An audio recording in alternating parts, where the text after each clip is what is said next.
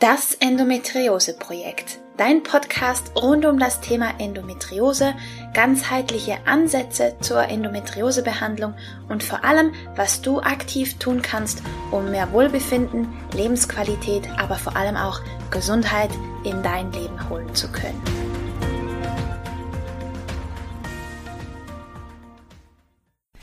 Hallo und herzlich willkommen zu einer weiteren Folge von Das Endometriose-Projekt. Ich bin Romina, ganzheitlicher Endometriose-Coach und ich freue mich riesig, dass du eingeschaltet hast, denn ich habe ein weiteres Interview-Special heute für dich mit Dr. Dorothee Struck.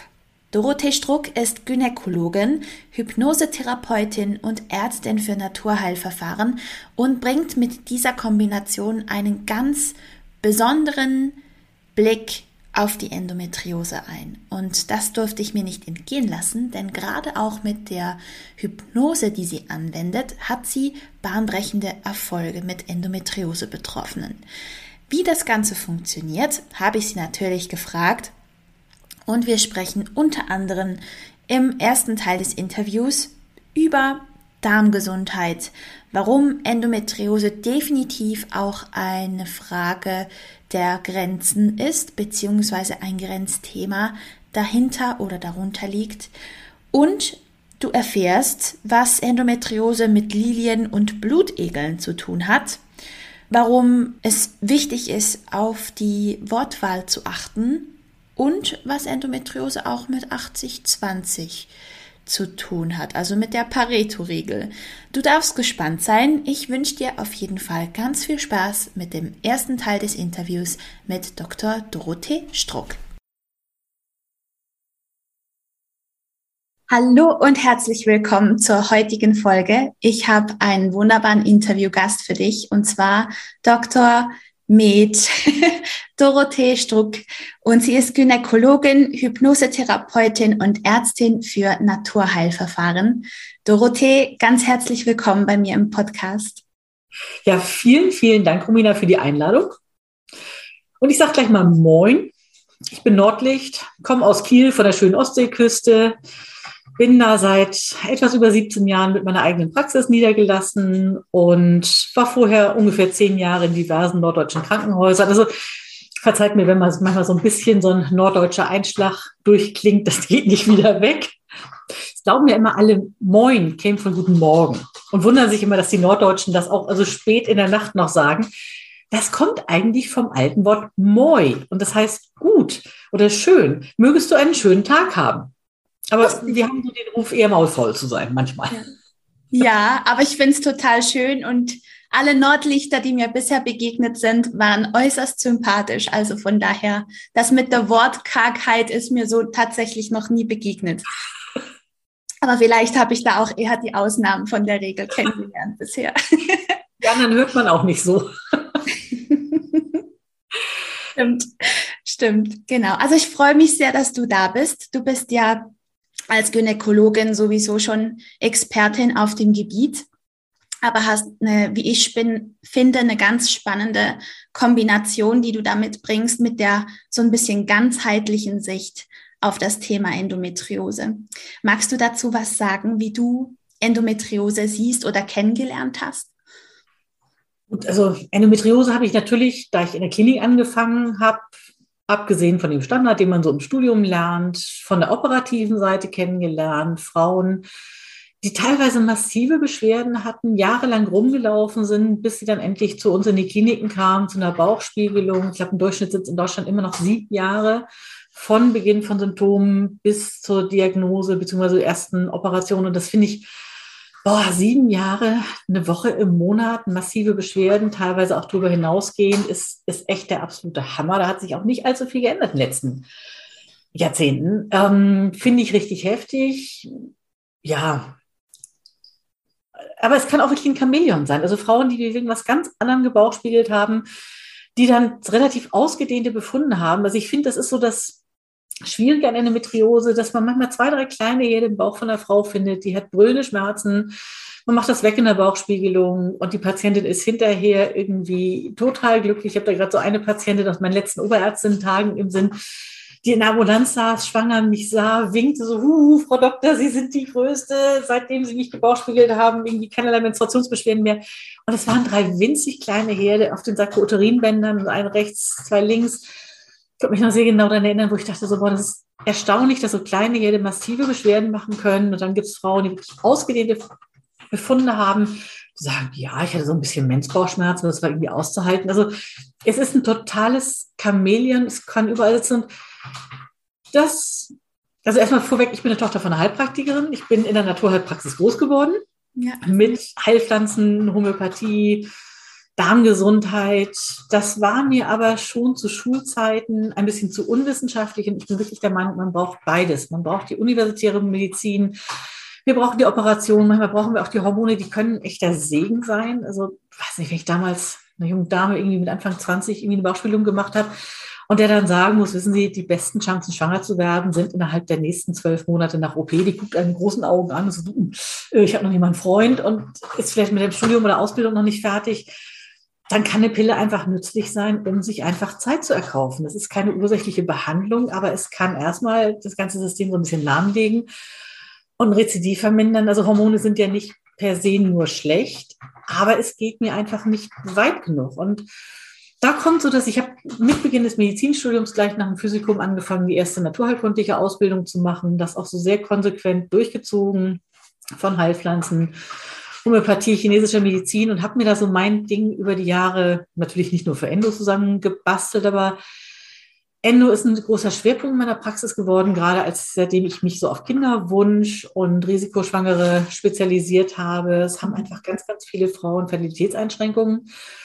Und das, was mich so ein bisschen geärgert hat vor ein paar Jahren, war, dass ich scheinbar in der Grundlagenforschung zwar so im Klein-Kleinen, so im Molekularen, was macht das? Und diese Schleimhaut ist eben nicht genau wie Endometrium, die ist anders. Und ähm, was aber dieses, wo kommt das eigentlich her? Warum bilden wir das? Das sind die gleichen acht Theorien ähm, seit über 20 Jahren irgendwie. Ja, Transplantationstheorie und Metaplasie ist das häufigste, aber da kloppen sich immer noch die Leute. Und für mich ist immer die Frage, wo kommt was her? Ich möchte ursächlich behandeln. Ich möchte dann nicht nur irgendwelche Therapien, ja, draufklatschen klingt ein bisschen fies, aber so einfach was zudeckeln, sondern ich will immer wissen, wo kommt etwas her? Und die Frage ist ja, wir alle bluten immer etwas retrograd. Das heißt, wir bluten auch immer nicht nur unten durch den Gebärmuttermund zur Scheide raus, sondern verlieren so ein paar Tropfen Blut über die Eileiter Richtung Bauchraum. Das sieht man auch total deutlich. Also bei Bauchspiegelungen, wenn man die so kurz nach der Menstruation macht oder in der ausklingenden Menz, da sind immer so ein paar Blutstropfen und ein kleiner See unten in dieser Umschlagfalte hinter der Gebärmutter, so im Douglasraum. Warum siedeln sich bei einigen Frauen da Zellen an und warum bei anderen nicht? Wir haben da so einen, ich sage mal, Abfallwirtschaftshof. Ähm, unter anderem mit Makrophagen, die zusehen, dass sie alles, was über sind, wegfressen. So nach dem Motto, oder oh, es ist Blut, das Eisen kann man noch recyceln, der Rest kommt vielleicht weg. Was macht es, dass es bei einigen Frauen funktioniert und bei anderen nicht so funktioniert? Und untermauert hat das Ganze vor bubbelig 15 Jahren eine Patientin, die bei mir ankam, war ich noch relativ frisch in der Praxis, die war nicht restfrei operiert, eine kleine Klinik bei uns in Schleswig-Holstein, hatte einen darmnahen Befund, das war denen zu heiß. Ich sagen muss, ja, das ist nicht unbedingt was für eine kleine Klinik. Das sollte jemand machen, der wirklich was Gutes hat. Hatte dann, oh, ich glaube, erst eine Haaranaloge, hatte heftigste Wechseljahrsbeschwerden, hatte dann Dauergestagene, Genogest, ist überhaupt nicht damit klargekommen, hatte zwei Pillen ausprobiert, hat die nicht toleriert, immer heftigste Nebenwirkungen, hat aber auch die Pille als junges Mädel schon nicht funktioniert, war bei einer klassischen Homöopathin, hatte Heilpflanzen probiert und landete jetzt bei mir so nach dem Motto, Frau Doktor, ich habe Schmerzen, machen Sie was, aber Hormone nehme ich nicht. Ja. Und aus so einem Bauchgefühl raus, weil das Immunsystem sitzt ja eigentlich im Darm. Also unterm Dünndarm, wir haben die ganzen Payerschen Plaques, ähm, sind lymphatische Organe. Okay, ich gucke jetzt einfach mal, was bei ihr in der Darmflora los ist. So, da kam dann meine Mama durch, nicht? die Heilpraktiker sagen, der Tod sitzt im Darm. Guck immer erstmal die Darmflora an, mein Kind. Und die hat den katastrophalen Befund und gesagt, okay, dann machen wir jetzt erstmal Ordnung, ändern auch die Ernährung. Und innerhalb von drei Monaten war die Frau beschwerdefrei. Wahnsinn. Und ich weiß, ich habe es dokumentiert, zweimal mit ihr darüber geredet, wenn der Körper anfängt, sich zu regulieren, es kann sein, dass sie auch fruchtbarer werden, müssen wir über Verhütung reden, weil sie hatte mir gesagt, sie will kein Kind. Nein, nein, nein. Die Klinik hat mir gesagt, ohne IVF werde ich nicht schwanger. Die haben mir auch schon die Visitenkarte von dem IVF-Zentrum in die Hand gedrückt. Wenn ich jemals ein Kind wollte, müsste ich da vorstellig werden. So, das war von ihr Wohnordner das nächste. Ich sage, ja, aber der Körper hat unglaubliche Regenerationsfähigkeiten. Ähm, wenn der Körper anfängt, sich zu regulieren, müssen wir über Verhütung reden? Nein, nein, nein, Frau Doktor, das tut nicht Not. Die in der Klinik haben gesagt, sie sind nicht restveroperiert. Mhm. Ja, weitere vier Monate war sie dann. Dann war sie noch einmal da, ich glaube, wegen irgendwie Prüfungsangst, hatte ich etwas Homöopathisches rausgesucht und äh, kurze Zeit später Regel ausgeblieben. Ups, da. ein Kind war unterwegs. Passte dann letztendlich auch, die hat dann irgendwann das zweite gekriegt, geplant mit dem gleichen Mann. War so ein bisschen so, äh, eigentlich äh, war das noch gar nicht im Leben vorgesehen. Auf der anderen Seite ein totales Geschenk. So, ja. und das war für mich so der Anfang zu gucken, was hat das eigentlich mit Darmgesundheit zu tun und was hat das mit dem Immunsystem zu tun. Dann ist für mich immer die Frage, so wo ist die Schwächung im Immunsystem, wo ist die Wurzel? Mhm. Das kann natürlich sein, dass einfach die Darmflora seit Jahren nicht in Ordnung ist, weil jemand hat in der Kindheit viel Antibiotika bekommen oder ist selber per Kaiserschnitt geboren worden, weil unser Darmimmunsystem baut sich halt auf unter dem, was wir unter der Geburt, wenn das Kind so durch die Scheide gleitet, in Mund und Nase aufnimmt, Scheidenbakterien, rutscht dann einmal mit der Nase über den Damm, nimmt noch ein paar Darmbakterien auf. Das ist nicht dreckig oder schmuddelig. Ähm, gute Bakterien gehören zum Körper.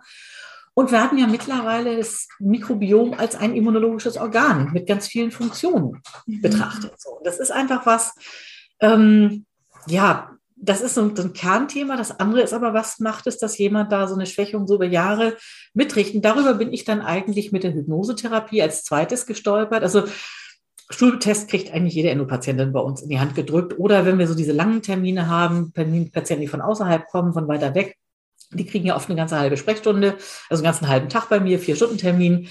So einmal gründlich alles machen an einem Tag, plus eine Hypnose. Die schicken häufig vorher schon, drei Wochen vorher ihren Stuhlbefund ein. Ähm, ich habe jetzt, glaube ich, nach zehn Jahren eine Patientin mal gesehen mit einem völlig unauffälligen Stuhlanalyse. Ja. Die hatte auch so einen, so einen Minimalbefund, also der OP-Bericht war eher langweilig, ähm, zum Glück für die junge Dame. So, und mit der Hypnosetherapie in den Einzelanalysen kommt einfach ganz viel raus, dass da fast immer ein Problem mit Grenzziehung, Grenzüberschreitung ist, das kann natürlich sexuelle Belästigung, sexueller Missbrauch sein. In der Kindheit ist es aber lange nicht immer. Es kommen unterschiedlichste Sachen bei raus, was wir als Kind oft so im Alter zwischen zwei und acht Jahren als massive Grenzüberschreitung erlebt haben. Und wir können natürlich nicht das ungeschehen machen, was uns passiert ist. Wir können es aber in einen anderen Rahmen packen, eine einen anderen Umgang damit finden, weil wir sind nicht mehr vier Jahre alt. Wir sind nicht mehr fünf Jahre alt. Wir können viel erwachsener mit Dingen umgehen und das ist so, wie gesagt, ich arbeite unheimlich gerne ursächlich, gucke immer, wo kommt was her. Und das Spannende ist, nach den analytischen Sitzungen sind häufig ein bis drei Sitzungen und die Patientinnen sagen, sie sind deutlich weniger, haben deutlich weniger Beschwerden, auch wenn sich auf körperlicher Ebene erstmal gar nichts geändert hat. So, das heißt, das mhm. eine ist so in der analytischen Hypnose, ähm, ich mache RTT, Rapid Transformational Therapy, nach Marissa Peer, ist cool, eine geniale. Ja. Also, das ist super, um einfach ganz, ganz schnell effektiv zu arbeiten. So, das mhm. sind dann aber auch mal Sitzungen, die dauern zwischen anderthalb bis drei Stunden. Das ist so ein bisschen mein spezielles Ding. Ich nehme mir für die Patientin gerne viel Zeit und sage lieber einmal gründlich tief graben, als immer mal so ein bisschen mit so zehn Minuten Termin rein und eigentlich kommt man nicht ja. dahin, wo man eigentlich hinkommen will. Ja. Das eine ist wirklich gucken, gibt es da eine Ursache, kann ich was in der Psyche verbessern, weil das ändert ganz, ganz viel, dass auch wie der Körper mit Dingen umgeht. Das andere sind letztendlich Themen aus der Hypnose, die nicht endometriose-spezifisch ist. Das fand ich vor der Weile mal ganz, ähm, ja, auch wieder so gruselig. Das ist immer so dieses Thema, sind ja nur Frauen, sind ja nur Schmerzen. Also ich finde es immer erstaunlich, wie wenig Studien es gibt bei Dingen, die nützlich sein können für Endometriose. Wir haben ganz viele Studien zum Thema Hormone. So, aber ich habe beide Datenbanken der klinischen Hypnosegesellschaften in den USA durchgewühlt also im englischsprachigen Raum ist Hypnose viel, viel länger für ganz andere Sachen, aber es war nichts über Endometriose zu finden. Aber es ist unglaublich viel zu finden über Schmerzen. Ja. Und ich habe Kollegen, die bei Krebspatienten arbeiten, metastasierten Krebs, die einfach, also wo man auch wirklich sehen kann, die Leute brauchen viel weniger Schmerzmittel, haben eine viel bessere Lebensqualität. So, warum diese Sachen nicht einfach übertragen? Ähm, natürlich, Endometriose ist kein Krebs, aber Grundtechniken der Hypnose funktionieren ja.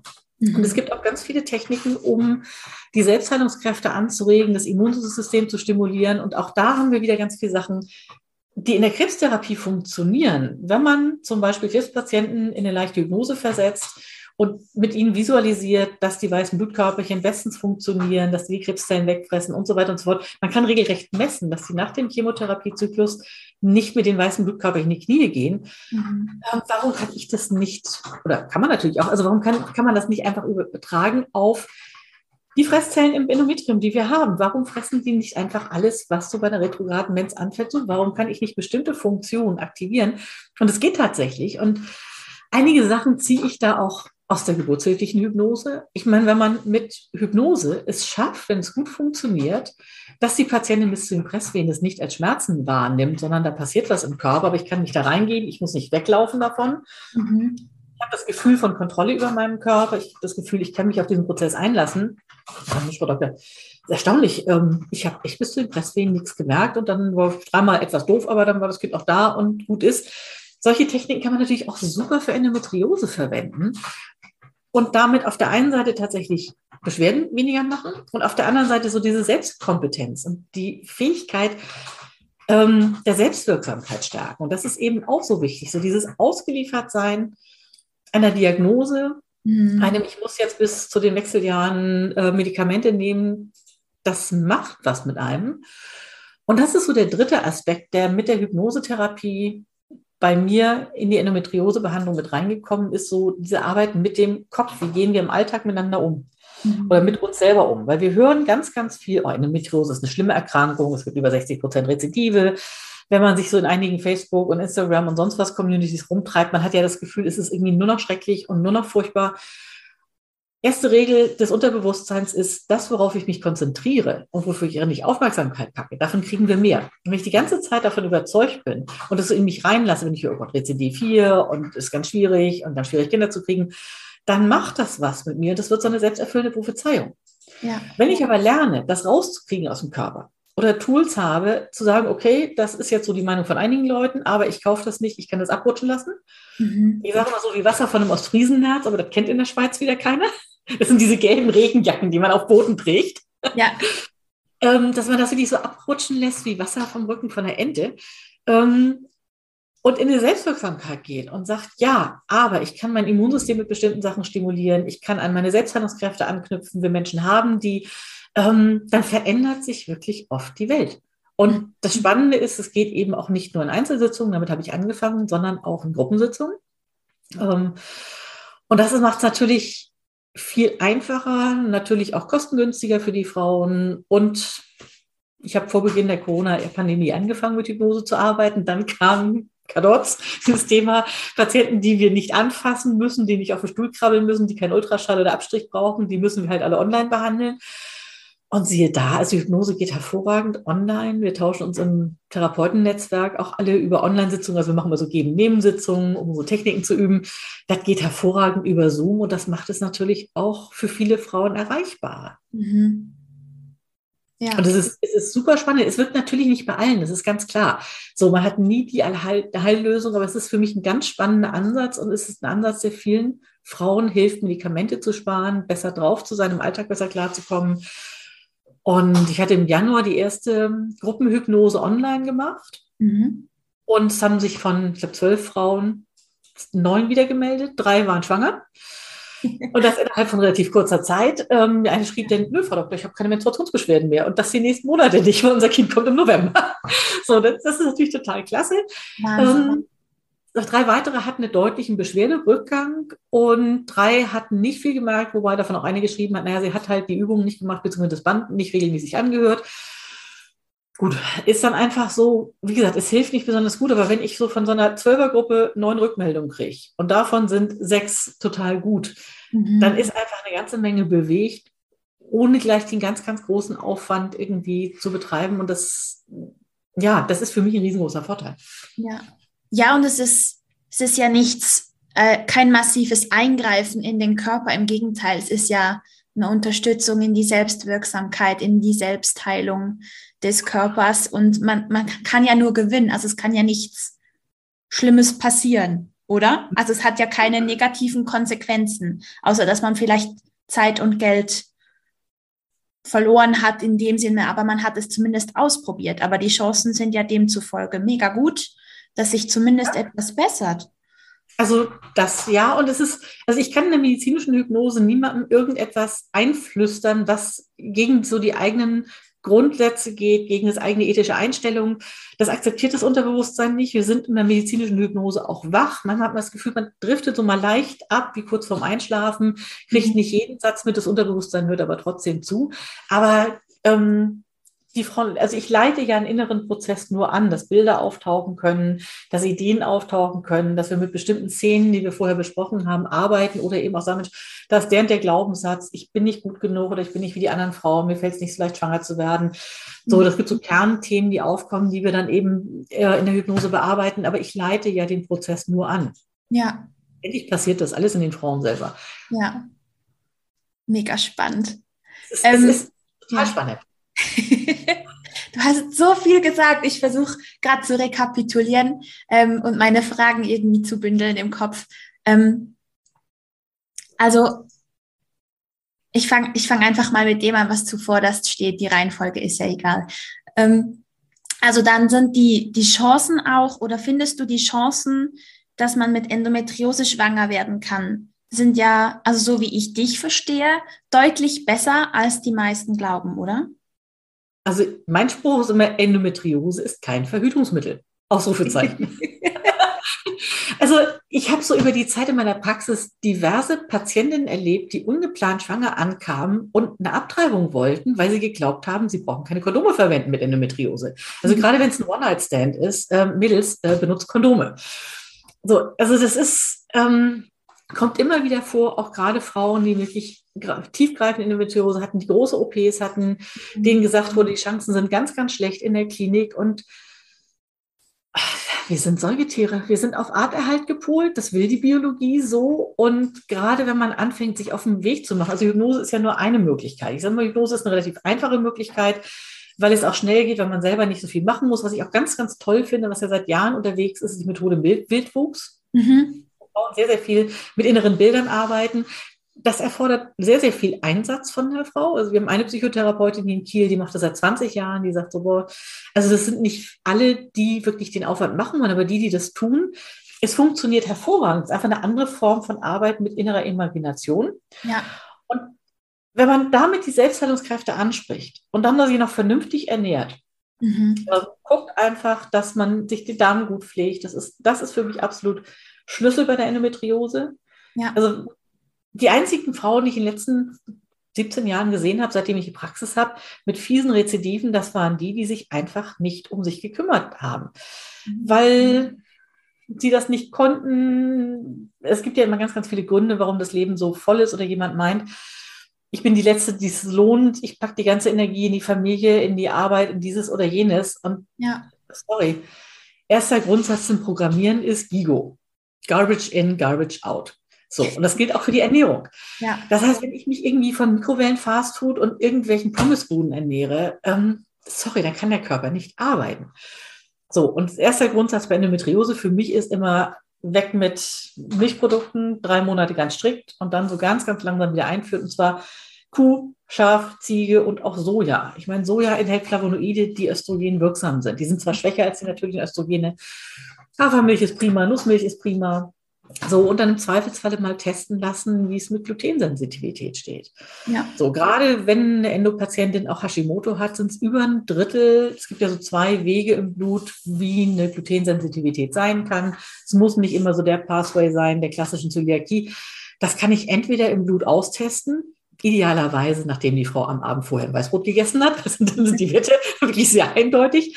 Oder ich lasse es mal vier, acht Wochen weg und gucke einfach mal, wie es mir geht. Das ist immer so das Simpelste. Ja.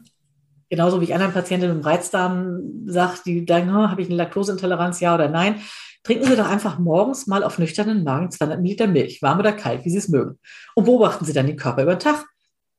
Und wenn Sie irgendwann mit sehr weichem Stuhlgang auf dem Klo sitzen, dann überlegen Sie, das war vielleicht nicht ideal.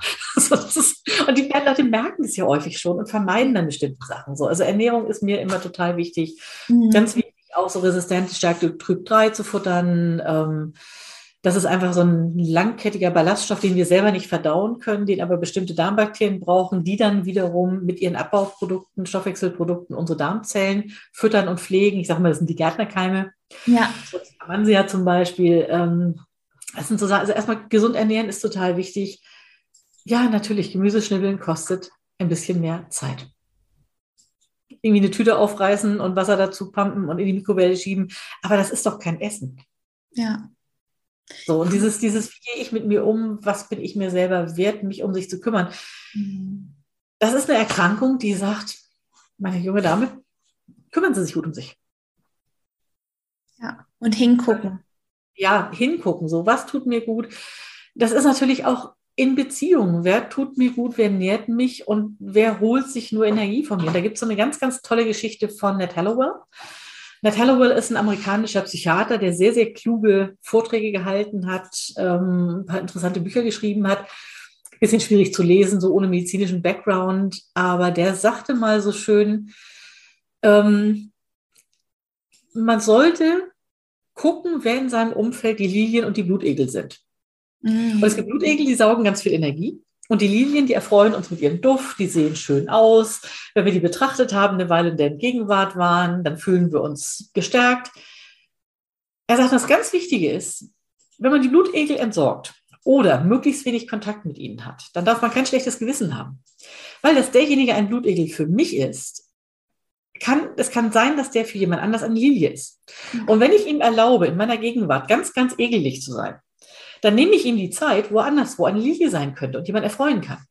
Und das finde ich ist ein total weises Wort. So, wir haben ja oft so ein schlechtes Gewissen, Menschen, die uns nicht gut tun, den Kontakt zu entziehen oder weniger Kontakt zu haben. Mhm. Aber was mache ich denn damit? Das ist genauso wie ein Paar, was mir erzählt, ja, wir haben sexuelle Probleme, wie ist es denn? Hm, ja, eigentlich ist die Ehe schon lange nicht mehr gut, wir bleiben wegen der Kinder zusammen. Was ist das für ein Vorbild für die Kinder? Die lernen, dass Menschen unglücklich miteinander sind. Die sehen doch keine freudvolle Partnerschaft. Die sehen, natürlich auch wenn die Kinder krabbeln, vielleicht nicht gerade ins Schlafzimmer, wenn die Eltern Sex haben, aber sie kriegen doch mit, stimmt ja, die, die beiden sich gern? Mögen die sich? Oder ist da so dieses, ja, wir sind noch zusammen, weil wir funktionieren zusammen? Was gibt man da Kindern für ein Beispiel ins Leben mit? Ja, wie Liebe auszusehen hat. Ja, ja. So, und das ist normal in der Beziehung. Und erstmal sehen Kinder natürlich Mama und Papa und denken, das ist die Norm. Und ähm, manchmal vertragen sich Menschen auf Dauer nicht oder stellen fest, sie entwickeln sich unterschiedlich und dann ist es halt gut, jemanden so weit wie möglich gehen zu lassen oder Freiheit zu geben. Und das ist eben auch mit anderen Beziehungen, mit Freundinnen irgendwie, die nur anrufen, wenn sie was zu jammern haben oder wenn sie ein Problem haben. Wie viel Kontakt brauche ich da wirklich? Ja, es geht eigentlich darum, wie du gesagt hast, sich selber wieder wertzuschätzen und an, an erster Stelle zu setzen, oder? Dass man sich selber gut schauen lernt. Ja, wirklich gut mit sich selber zu sein. Was tut mir gut? Was nährt mich? Was, was unterstützt mich? Und das sage ich meinen Patienten auch ganz oft, das geht auch für irgendwelche Selbsthilfegruppen und, und Foren. Es gibt total tolle Selbsthilfegruppen, die super, super engagiert sind. Und es gibt welche, das ist echt so ein Jammerfest. So im Amerikanischen sagt man immer so Pity Party. Ja. Wo jeder irgendwie erzählt, oh, ich habe es aber noch viel schlimmer, ich habe es noch schlimmer. Und es gab früher mal, weiß nicht, ob dir Werner was sagt als Comic? Werner oder was? Ja, ja klar. Ja. Ja. Da war Werner im Krankenhaus und da wird halt irgendwie so ähm, Poker gespielt mit Befunden. Und einer zieht Röntgenbilder raus und sagt so, guck mal, ich habe einen verrenkten ziehenden Halswirbel und ich habe eine gebrochene Rippe. Und ein anderer zieht aber drei Röntgenbilder raus und sagt, also ich habe eine, ich eine schlechte Darmspiegelung und dann habe ich noch das und dann habe ich gesagt, okay, du hast gewonnen. So. Und ich finde, es ist so, also das ist so traurig, wenn ja, natürlich muss man über Beschwerden sprechen können, aber wie mache ich das? Ziehe ich mhm. meine Selbstbestätigung daraus, dass meine Endometriose, das ist ein ganz, ganz schwieriges Wort, meine Endometriose, weil das, das ist ja dann mit mir verbunden. Ja. So, oder die Erkrankung, die ich habe, jetzt im Moment. Ja. Aber mit der ich etwas machen kann, die mich auch wieder verlassen kann. Ja. Wie gehe ich damit um? Und da ist es total wichtig zu gucken, so was für Gruppen, was für Foren tun mir gut. Wo ziehe ich Energie raus und wo stecke ich mal kurz einen C rein, gucke kurz, wie ist das da so drauf oder hole mir eine bestimmte Information und sehe aber auch wieder zu, dass ich dann wieder weggehe. Es geht ja nicht um ein absolut gar nicht oder also das ist nicht nur schwarz und weiß, mhm. aber klug mit sich da umzugehen und wirklich aufzuräumen. Also aufräumen in Beziehungen, aufräumen in der Küche, keine Plastiktupperdosen und nichts, was irgendwie endokrine Disruptoren hat. Ja. Aufräumen im Badezimmer. Ja, Toxfox, CodeCheck. Es gibt genügend gute Apps, um einfach Kosmetika zu checken. Ja. Gerade Sonnencreme. Jetzt im Sommer, wir schmieren uns das irgendwie überall auf die Haut, ist über Stunden drauf. Und wenn das dann hormonaktiv ist, ja meiste wirkt Xenoöstrogen, das heißt verstärkt Östrogenwirkung im Körper. Das, das brauche ich wie Bauchschmerzen bei der Endometriose nämlich gar nicht. Ja. Ja. Ja, einfach mal einen bewussteren Umgang auch, nur schon ist mal ein Anfang. Ich meine, perfekt werden wir nie. Das ist allein schon wegen der Umwelt heutzutage, glaube ich, gar nicht mehr möglich. Ähm, aber bewusster zu wählen. Ja. Oder? Wirklich bewusster hinzugucken. Und ich sage mal, für alles gilt diese 80-20-Regel. Ja. Die letzten 20 Prozent sind immer übermäßig anstrengend und schwierig. Und wenn ich mich 80 Prozent der Zeit gut ernähre mhm. und wirklich frisch und regional und saisonal esse, ach, und dann bin ich am Wochenende mal bei Tante Elli eingeladen, die die weltbesten Sahnetorten backt. Und es ist einfach total lecker. Abgesehen davon wäre Tante Elli total beleidigt, wenn ich das nicht probiere. Dann setze ich mich einfach hin und genieße das mal und sage, ja, ja. das tut mir jetzt einfach gut. Oder wenn ich mal Kosmetika habe, die dann halt nicht öko sind. Und das ist immer so, so ein gesundes Maß finden zwischen auf der einen Seite gut mit mir umzugehen und sauber umzugehen. Also dieses Saubersein ist bei Endometriose einfach so wichtig. Und 20 Prozent mal alle fünf gerade sein lassen und zu sagen, okay, ähm, jetzt entspanne ich mich mal. Und also eine der Kernsätze, es gibt so bestimmte Kerndinge, die immer wieder auftreten, Hypnose. Und eines, was ganz wichtig ist bei Endometriose, ist dieses Ich bin genug. Mhm. Ich bin gut genug, ich bin ausreichend genug, ich muss nicht perfekt sein, sondern ich bin einfach in mir gut genug. Ja. Ich bin wahrscheinlich viel mehr als genug und ich kann wählen. Und das sind so diese ganz, ganz zentralen Dinge, dieses gucken, wo kann ich wählen, wo kann ich wählen, meine Grenzen zu setzen und wo kann ich auch wählen, nicht päpstlicher als der Papst zu sein. Und dann ist halt mal eine Käseplatte abends und ein schönes Glas Rotwein drin, wenn ich das nicht ständig mache, ja. ist das völlig in Ordnung weil die, die Seele ist ja auch mit von der Partie und das darf, das ist auch ganz wichtig, finde ich. Ja, das ist einfach, und, und sich was Gutes zu tun, vielleicht halt auch auf anderer Ebene, als jetzt immer nur die Ernährung perfekt umzusetzen. Aber das ist ja dann auch wichtig. Und eben wichtig ist, es ist eine bewusste Entscheidung, oder wie siehst du das? Das sehe ich genauso und wirklich auch diesen Druck rauszunehmen. Dieses, mhm. ich muss 100 Prozent so sein und ich muss das 100 Prozent, sondern wirklich zu gucken, der Großteil sollte wirklich gut sein. Und dann ist es einfach, ist es, das eine ist wirklich so diese Seele. Manchmal ist es doch einfach fein, unvernünftige Dinge zu essen. Natürlich. Und Ernährung findet ja auch nicht im luftleeren Raum statt. Also ich finde, man wird dann halt auch so einsam, wenn man halt sagt, so ich darf nie Milchprodukte und ich darf dieses nicht und jenes nicht und hm, und schleppe halt immer mein eigenes selbstgebackenes Brot mit ins Restaurant und bitte den Kellner das dann in den Brotkorb zu tun. Ja. Und manchmal ist es einfach auch total schön unanstrengend zu sein, sich einfach an den Tisch zu setzen und sagen, okay, die Freundinnen haben Pizza gemacht, ich hau jetzt mit rein. Ja. Vielleicht am nächsten Tag am Bauch, dass es nicht ganz so gut war. Aber es war ein netter Abend. Punkt. Genau. So. Das war der erste Teil des Interviews mit Dorothee Struck. Ich hoffe, du konntest genauso viel mitnehmen wie ich. Sie hat einfach einen großartigen Humor und bringt da so viel Wissen und Weisheit mit rein. Das hat mich total geflasht. Und ich möchte an dieser Stelle wirklich Werbung machen für Dorothees Hypnose-Sessions für Endobetroffene. Die sind online und die nächste Runde startet am 23. August. Also wenn dich das interessiert, dann schau bitte unbedingt in den Show Notes rein. Da findest du den Link zu ihrem Angebot mit der Hypnose. Das wären drei Sitzungen die am 23.08., am 30.08. und am 6. September stattfinden. Schau dir das unbedingt an. Und es gibt auch einen 30% Rabatt für Menschen mit Schwerbehindertenausweis oder wenn du noch in der Ausbildung bist beziehungsweise am Studieren, schreib dazu einfach die Dorothee an, die E-Mail-Adresse und die Webseite und die Infos findest du wie gesagt alle in den Show Notes. So, ich wünsche dir einen wunderbaren Tag und freue mich, wenn du auch bei der nächsten Folge wieder mit dabei bist. Da geht es nämlich im zweiten Teil des Interviews mit Dorothee, sprechen wir unter anderem über die Selbstheilungskräfte des Körpers und auch um den Kinderwunsch. Da gehen wir wirklich etwas gezielter auf ihr Spezialgebiet Kinderwunsch ein und sprechen ganz zum Schluss auch noch über das Thema Inkontinenz, gerade bei Endometriose. Und ich denke, gerade auch dieser zweite Teil ist extrem hilfreich und ist wieder vollgepackt mit dem Wissen von Dorothee. Also hör unbedingt rein. Wie gesagt, ich wünsche dir einen wunderbaren Tag. Ich freue mich, dass du eingeschaltet hast und bis zum nächsten Mal.